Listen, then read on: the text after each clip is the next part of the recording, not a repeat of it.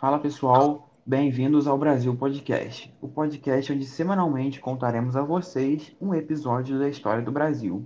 Eu sou Rylon. E eu sou o Victor. E hoje vamos falar de um, um pouco sobre a Revolução de 1930, que foi um episódio muito importante na história do Brasil. Antes de falar da Revolução em si, é necessário contextualizar qual era o contexto político e econômico vigente no Brasil que acabou acarretando tal movimento. Com a crise de 1929 nos Estados Unidos, o Brasil perdeu um grande comprador do café brasileiro, que era o mercado estadunidense.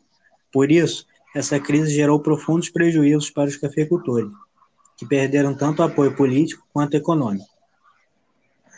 Essa perda de poder se refletiu nas eleições de 1930, quando o então presidente Washington Luiz, que era paulista, deveria indicar um candidato mineiro, porém ele resolveu apoiar um outro candidato paulista, o Júlio Prestes, causando tensões entre os participantes da política de café com leite. Descontentes, os estados de Minas Gerais, junto com Paraíba e Rio Grande do Sul, formaram um agrupamento político chamado de Aliança Liberal e lançaram o gaúcho Getúlio Dornelles Vargas como candidato à presidência, com o paraibano João Pessoa como vice. A Aliança Liberal ela apresentava um programa de reformas que agradava grandes parcelas das classes médias urbanas, dos militares ligados ao tenentismo e de outros grupos sociais e políticos. Inclusive, futuros ditadores, como o Médici e o Castelo Branco, também apoiaram a Aliança Liberal. Contudo, Júlio Prestes ganhou mesmo assim a eleição presidencial e a oposição o acusou de fraude eleitoral. Ambos os lados utilizaram de fraudes para conseguir votos, mas o grupo paulista conseguiu se sair melhor. Nesse contexto de tensão, o então presidente da Paraíba e candidato a vice-presidente, João Pessoa, foi assassinado, o que provocou o estopim para a Revolução de 1930. A sua morte no Recife foi motivada por questões de ordem pessoal e política. João Duarte Dantas, que o matou, era de uma família inimiga política de João Pessoa e teve o seu escritório de advocacia saqueado por ordem de Pessoa. No escritório de João Dantas encontraram no cofre cartas e poemas de amor da escritura Anaíde Beiris, que foram divulgados publicamente.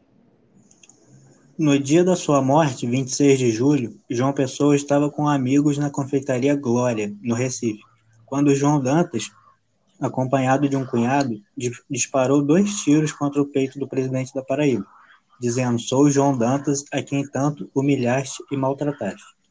O Dantas ele foi preso e levado para uma casa de detenção, onde foi espancado e morto. Oficialmente falaram que ele se suicidou. O presidente morto da Paraíba, no caso João Pessoa, foi transformado em Marte da Revolução, em um ato oportunista da Aliança Liberal. No dia 3 de outubro de 1930, iniciaram-se as ações de revolução.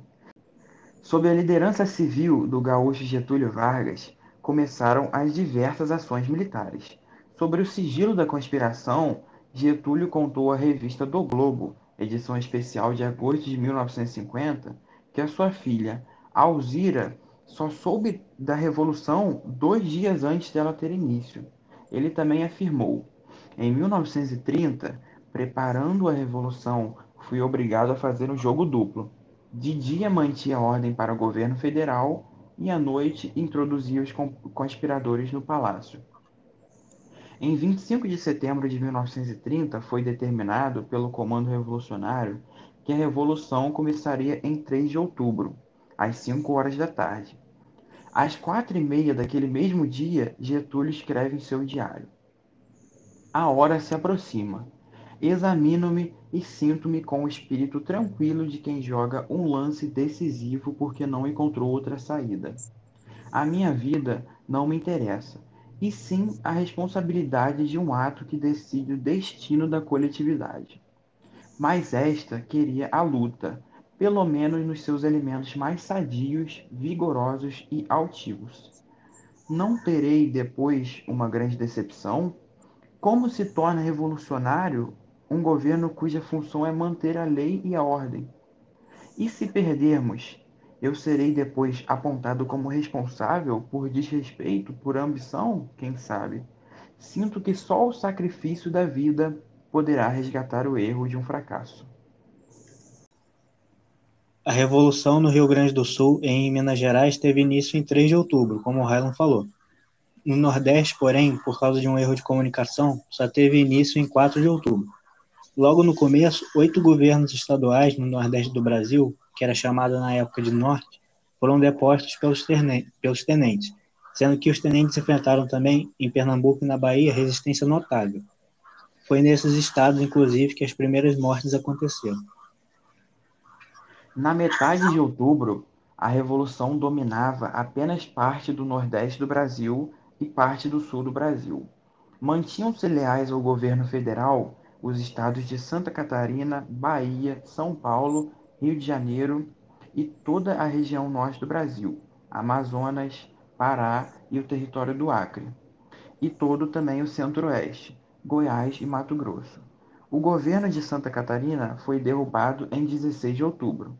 Os demais citados somente foram derrubados com o fim da Revolução. O fim da Revolução foi no dia 24 de outubro, quando militares do Rio de Janeiro, através de um golpe, formaram uma junta militar provisória e depuseram Washington Luiz. Essa junta militar governou o Brasil até passar o governo para o Getúlio, em 3 de novembro de 1930. É, o Washington Luiz é, ele foi deposto apenas 22 dias antes de terminar o mandato presidencial oficialmente, que se encerraria em 15 de novembro daquele mesmo ano. Washington Luiz, Júlio Prestes e vários outros políticos da República Velha, como José Maria Belo, Átila Neves, Irineu Machado, entre outros, foram presos e exilados. Washington Luiz só retornou ao Brasil em 1947, dois anos depois da deposição de Getúlio Vargas. Por fim, o Getúlio chegou ao Rio em 31 de outubro de 1930. Ele se inteirou da situação política para só depois assumir o governo, no dia 3 de novembro, como eu tinha falado.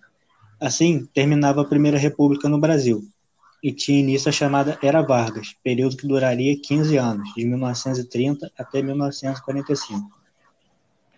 Bom, pessoal, por hoje é só. Muito obrigado a vocês ouvintes pela companhia Fiquem ligados no nosso canal no YouTube e também nas nossas redes sociais. Também estamos no Spotify, onde lançaremos semanalmente novos podcasts. Até a próxima semana. Tchau!